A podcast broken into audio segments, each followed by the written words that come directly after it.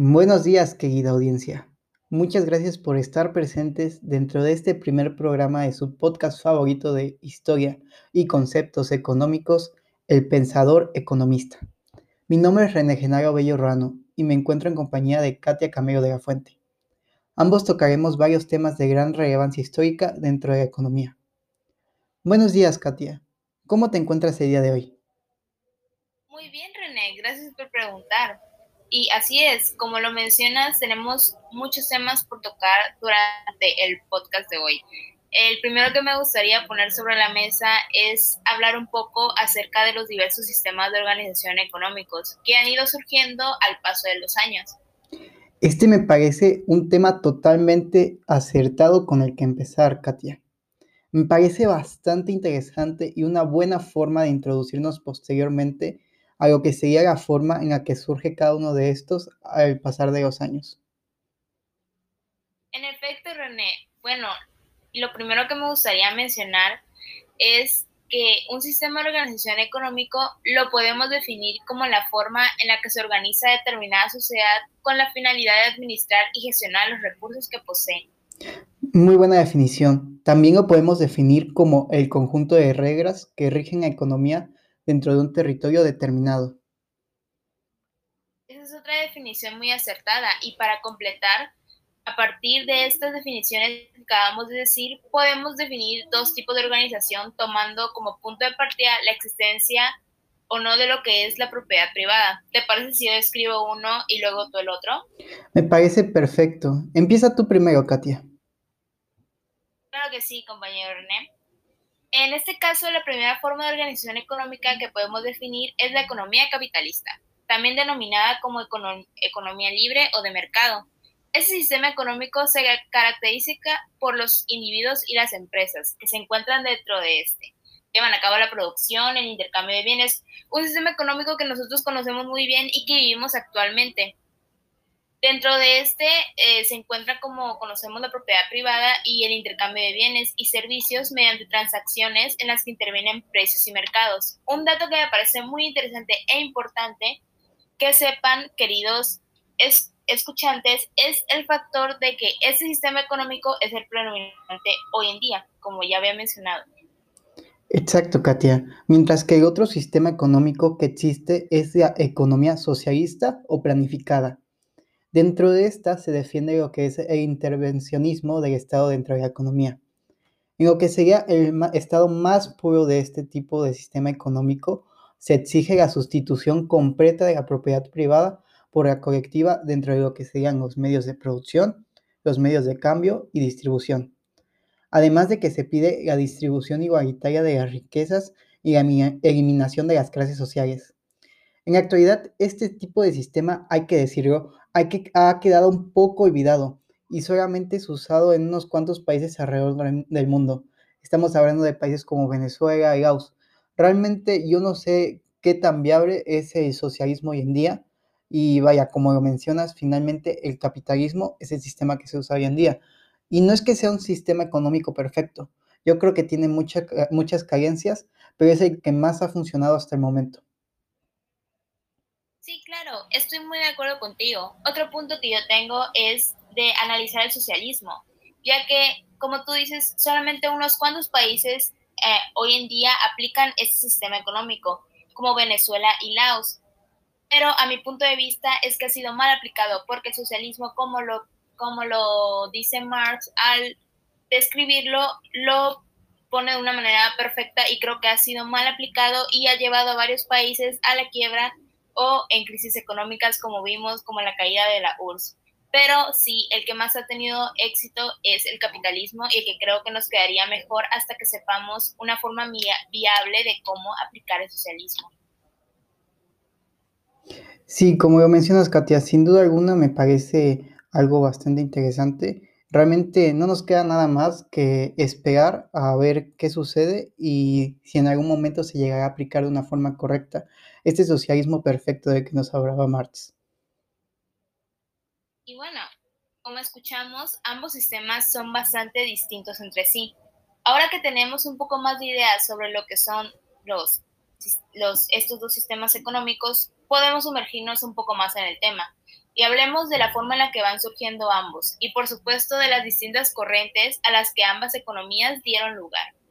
Sí, Katia, fíjate que a mí se me hace bastante interesante la forma en la que surge el capitalismo. Estamos hablando de que esta corriente, por así decirlo, este sistema económico, surge principalmente dentro de Europa en el siglo VIII, con el fin de lo que es la Edad Media. Perdón, una disculpa, con el siglo XIII, con lo que es la caída de la Edad Media, ya que Europa hablamos de que había tenido un crecimiento impresionante en todos los aspectos. Pero quiero recalcar que serían dos aspectos fundamentales lo que permitirían el desarrollo de este capitalismo. Este primer aspecto que voy a mencionar sería el enriquecimiento de los comerciantes, el cual se da por factores como son el renacimiento del comercio dentro del Mediterráneo entre Oriente y Occidente. Debemos recordar que este había quedado sumamente olvidado. O por otra cuestión, como era el surgimiento de los préstamos a interés, que pasaron a ser una práctica bastante usual y que enriquecía a aquellos que la practicaban. Hay una película bastante, bastante interesante, el, Mercader de Venecia, que tuvimos la oportunidad de verla anteriormente. Eh, realmente dentro de esta se habla un poco de la discriminación que había hacia los grupos que practicaban la usura, que por así decirlo era el préstamo con intereses. Eh, la verdad es una película bastante interesante. No sé si tú compartas esto conmigo, Katia, pero bueno. El segundo aspecto que me gustaría mencionar es que los monarcas comenzaban a reconstruir lo que era el poder del Estado. De esta manera dejan las bases plantadas para que posteriormente pudiera surgir algo que es un objeto de estudio sumamente importante para varias eh, áreas eh, que se dedican a estudiar, como es el Estado moderno. Muy buena explicación, René. Me gustó mucho sus aspectos y más el primero en cómo mencionaste esa película de El Mercader de Venecia, que esta novela de Shakespeare eh, llevada a la, gran pantalla eh, muestra demasiado los aspectos económicos que se vivió cuando estaba surgiendo lo que era el mercantilismo. Eh, mostrar, aparte de cómo estaban juzgando a los judíos que se dedicaban a la usura, también se podía ver cómo los mercantilistas estaban empezando a ganar su auge de que el protagonista estaba ganando dinero al invertir todas, todas, todas, todas sus ganancias que tenía en barcos que llevaban eh, recursos a, a varios lugares del mundo todo, todos sus ahorros de ese año los invertía en tres, en tres barcos y lo que ganara esos barcos iba a ser su ingreso de todo el año. Entonces se, me hace un, punto de vista eh, interesante de ver de cómo funcionaba este, este sistema económico cuando estaba empezando esta corriente eh, en ese siglo aplicado. Sí, y bueno, tienes razón. Sí, Katia, sin alguna, esta es una película que creo que ambos recomendamos a nuestros queridos escuchas. Realmente está bastante entretenida y te deja ver de mejor manera este panorama de cómo iba surgiendo este, este capitalismo. Así es, René. Y tienes razón, me gustaría mencionar que el capitalismo no solo se quedaría ahí, sino que terminaría expandiéndose a prácticamente cada rincón del planeta. No solo empezó en donde tú estabas explicando cómo había surgido, sino que ahora es el sistema que actualmente nosotros conocemos y, y aplicamos y que su máximo auge expansionista se haría en el siglo XVI, con cuestiones como lo fueron el descubrimiento no tan solo de nuevas rutas, sino también de territorios, como el descubrimiento de América a manos de Cristóbal Colón, o la alza de precios que se daría en este mismo siglo debido a la inflación que terminaría afectando a toda Europa, y esto me parece un punto muy interesante de cuando se dio el auge mayor de toda esta expansión, ya que eh, cuando se descubrieron estas nuevas rutas, cuando Colón pudo descubrir América, es cuando el mercantilismo crece aún más al, al Cristóbal Colón exportar todos estos recursos que encontró en América, como café, eh, calabaza, azúcar, eh, papa, cosas que no se conocían muy bien o habían escasez. Estos barcos iban de América hasta Europa y alzando aún más, teniendo su mayor auge el mercantilismo. Exacto, Cristóbal Colón sin duda alguna fue un personaje sumamente importante, no solamente para nuestra historia de nosotros, que somos personas que vivimos en el continente americano, sino también que termina siendo algo que termina siendo una repercusión muy importante en todo el mundo. Bueno, y por ende, eh, durante toda esta expansión acelerada que tuvo el capitalismo durante lo que sería el siglo XVI, también surgen distintas ideas y nuevos sistemas uno de estos sistemas que terminarían surgiendo sería el mercantilismo, que lo podemos definir como un sistema tanto económico y político que se basaba en ideas como que la acumulación de riquezas, es decir, que tu país tenga dinero, era algo esencial para lo que sería el desarrollo económico. Que mientras más riqueza tuviera tu país, mayor sería la prosperidad de este y mayor sería el poder político que podría ejercer en la escena internacional que iba surgiendo poco a poco en aquel entonces, hay que decirlo. Bueno, esta riqueza finalmente se basaba en la acumulación de metales preciosos, como lo serían el oro y la plata. Para cumplir con todo lo anterior es necesario el comercio anterior. Y aquí eh, me gustaría volver a tomar un punto que tú mencionaste, el descubrimiento de América, sin duda alguna, pues benefició o ayudó a aquellos países que creían en estas eh, pequeñas ideas que tenía el mercantilismo, pues debemos recordar que al menos México, tenía bastantes metales preciosos y que estos terminaron en manos de España. Así es, un dato muy interesante que es importante el auge del mercantilismo que fue eh, este encuentro con los metales preciosos de los europeos con América y mayormente México. Y vaya que este sistema tuvo gran popularización por todo el continente europeo teniendo como exponentes a grandes pensadores que darían grandes aportes para su funcionamiento.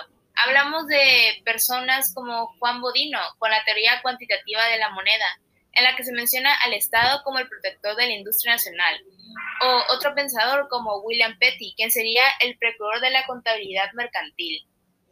Estoy totalmente de acuerdo, Katia. Sin duda alguna, las propuestas de, estos dos, de estas dos personas fueron muy buenas y déjame decirte que en mi opinión muy adelantadas a su época. Hay una forma muy muy sencilla de poder sintetizar todo este pensamiento mercantilista porque debemos decirlo, es muy grande. Y bueno, esta forma de sintetizarlo es por medio de las leyes de von Hornig, las cuales son nueve. ¿Te parece si digo las primeras cinco y tú sigues con las demás, Katia? Me parece algo justo y correcto. Bueno, en este caso las primeras cinco serían como número uno, el que cada pulgada de suelo de un país se use para la agricultura, la minería o las manufacturas. ¿De qué estamos hablando? Hacer que todo tu país sea productivo, no tener una zona en la que no se pueda aprovechar los recursos que ésta tiene. La número dos sería que todas las materias primas deben ser usadas en las manufacturas nacionales ya que los bienes terminados son más valiosos. Un bien que todavía está crudo, por así decirlo, que no está terminado, no va a tener el mismo valor que un bien que ya está pues bien hecho, bien elaborado, bien terminado. La número tres es que es importante fomentar una población grande y que sea trabajadora. De nada nos sirve tener una población de muchísimos millones si la gran parte de esta es inactiva o no tiene una forma de aprovechar su tiempo. Estamos hablando de no tener gente que no trabaje y que no esté aportando nada para seguir aumentando las riquezas en nuestro país. La número cuatro es el prohibir las exportaciones de oro y plata, que todo el dinero nacional se quede en constante circulación, esto con la finalidad de que no haya un estancamiento económico. Y el número 5 sería obstaculizar las importaciones de bienes extranjeros. Estas serían las cinco que me tocan, Katia. Perfecto, René. Yo continuaré con las cuatro que nos hacen falta y empiezo entonces con la número 6. En la número 6 tenemos el obtener importaciones a cambio de bienes nacionales y no de oro y plata. La número 7 es que las importaciones se encuentren limitadas a materias primas que puedan llegar a acabarse. O sea, lo que quiere decir el número 6 y el número 7 habla mayormente de las importaciones, en que pueden obtener importaciones, o sea, un país puede aceptar importaciones si las materias primas que se van a exportar son, bueno, que se van a importar, son limitadas, no hayan demasiado para la nación poder subsistir por sí misma y si llega a necesitar el extranjero, solamente en ese caso. Y eh, pasamos a la número 8, que es vender el excedente de manufacturas a países extranjeros por oro y plata. Ahora lo que pasa es lo que te sobra, lo, la industria nacional que te sobra, que eh, la actividad económica que más te va, la puedes aprovechar y vender el excedente a países extranjeros por oro y plata. Consigues más oro, y plata y tienes más acumulación de riquezas de estos metales preciosos. Y por último, como número 9, es no permitir la importación de bienes que existen de modo suficiente en el país. Es decir, no tientes a la suerte, diría en una forma coloquial Juan Bodino, de que si tienes de, existen de manera suficiente un recurso en tu país, no quieras explotarlo y mandarlo directamente al extranjero. Procura que este sea suficiente para tu país y que no y que luego no sea escaso. Y eso es como yo veo las últimas cuatro. Eh, ¿qué, tienes que decir, René? Mm, pues vaya, pues finalmente estas serían las nueve reglas en las que podemos llegar a comprender de una forma mucho más concreta yo creo que mucho más sintetizada, mucho más fácil para comprender para una persona que no se haya sumergido por completo en este tema de la corriente mercantilista. Pero bueno, todo lo que se crea tiene su propia respuesta, es decir, su contraparte, ¿no? Y en este caso la respuesta ante el mercantilismo terminaría siendo... El fisiocratismo. Esa es la respuesta, René. Y para los que nos están escuchando, el fisiocratismo es una corriente muy interesante y en lo particular una de mis favoritas. Les explicaré. El, fisiocratismo, se denomina como una escuela de pensamiento económico fundada en el siglo XVIII por el, economista francés Francois Quesnay. Esta basa su ideología en el factor de que el Estado debe tener una escasa intervención dentro de lo que es la economía. O sea, algo, un pensamiento muy, muy adelantado a su época en que ya el monarca no debía de tener toda la intervención de la economía, de que no fuera solamente él el control, el controlador de, la economía, sino que el, Estado tenía que tener una escasa intervención en lo que era la economía. Exacto, Katia. Lo podemos ver como un pequeño antecedente de que ya se estaban formando ahí unas ideas socialistas. Eh, la verdad es bastante interesante el, el fisiocratismo. Y bueno, algo también que me gustaría agregar es que finalmente los fisiócratas creían en la existencia de una ley natural dentro de la que se mencionaba que el buen funcionamiento de cualquier sistema económico estaba totalmente asegurado sin la intervención del Estado. Es decir, no necesitamos al Estado para que esto funcione.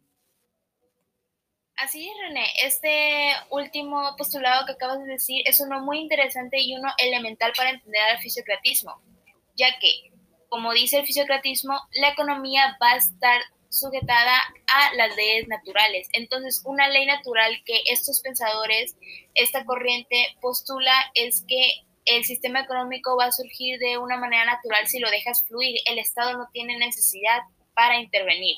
Entonces, dentro de esta escuela de pensamiento, el principal exponente que podemos encontrar es Francois Quesnay, un cirujano que manifestó un profundo interés en la economía y cuya obra más importante serían las tablas económicas, una obra en la que defendía la agricultura como principal fuente de riqueza y descartaba a la industria o el comercio como productores de bienes.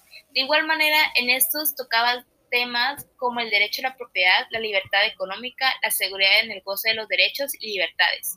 Como podemos notar, el fisiocratismo sí estaba sujetada a leyes naturales como que defendía a que la agricultura debería ser la principal actividad económica, el fuente de riqueza de una nación, lo cual me parece a la vez eh, muy interesante eh, poder asegurar la economía de un país en esta actividad que es tan importante y esencial para que el ser humano subsista. Claro, finalmente pues hablamos de que la agricultura es de las primeras acciones que hace el hombre para poder asentarse en un solo lugar, ¿no? Estamos hablando de que fue un descubrimiento sumamente importante para la historia de la humanidad. Eh, fíjate que me parece bastante interesante la cuestión de este personaje principal del fisiocratismo, en la cuestión de que era una persona que en su profesión no se relacionaba directamente con la economía. Estamos hablando de que era un médico. Y vaya, terminaría siendo sumamente relevante para el desarrollo económico de una escuela tan importante como el fisiocratismo. Y vaya, me parece muy, muy interesante ese dato. Sí, es un dato bastante interesante. Y sabes, yo te podría dar una explicación de cómo él, como médico, veía la economía, cómo lo relacionó. Y es que eh, Quesnoy veía la economía como un cuerpo, como un cuerpo humano que estaba todo junto en varias partes, así como cada órgano tiene su función, así eh, fue dividiendo a la economía como un cuerpo natural y que funcionaba en conjunto. Entonces es un aspecto bastante interesante eh, pensar en cómo este señor que su profesión no tenía nada que ver con la economía lo pudo relacionar y lo pudo encontrar y que sea pues crear este pensamiento económico muy interesante, pero se nos está acabando el tiempo y creo que eso fue todo por el primer capítulo de este podcast. Sí, Katia, tienes razón, la verdad ya llevamos un poquito de tiempo hablando sobre todo esto y vaya, sin duda alguna me pareció un episodio sumamente provechoso y espero que claro sea de utilidad para nuestros queridos escuchas. Eso esperemos, René. No olviden escuchar el próximo capítulo de su podcast favorito de historia y conceptos económicos, El Pensador Economista. Como un pequeño adelanto, en el siguiente capítulo hablaremos un poco de un tema muy, muy, muy controversial que es el marxismo. Mientras tanto, cuídense y hasta luego. Esperen con ansias nuestro próximo capítulo.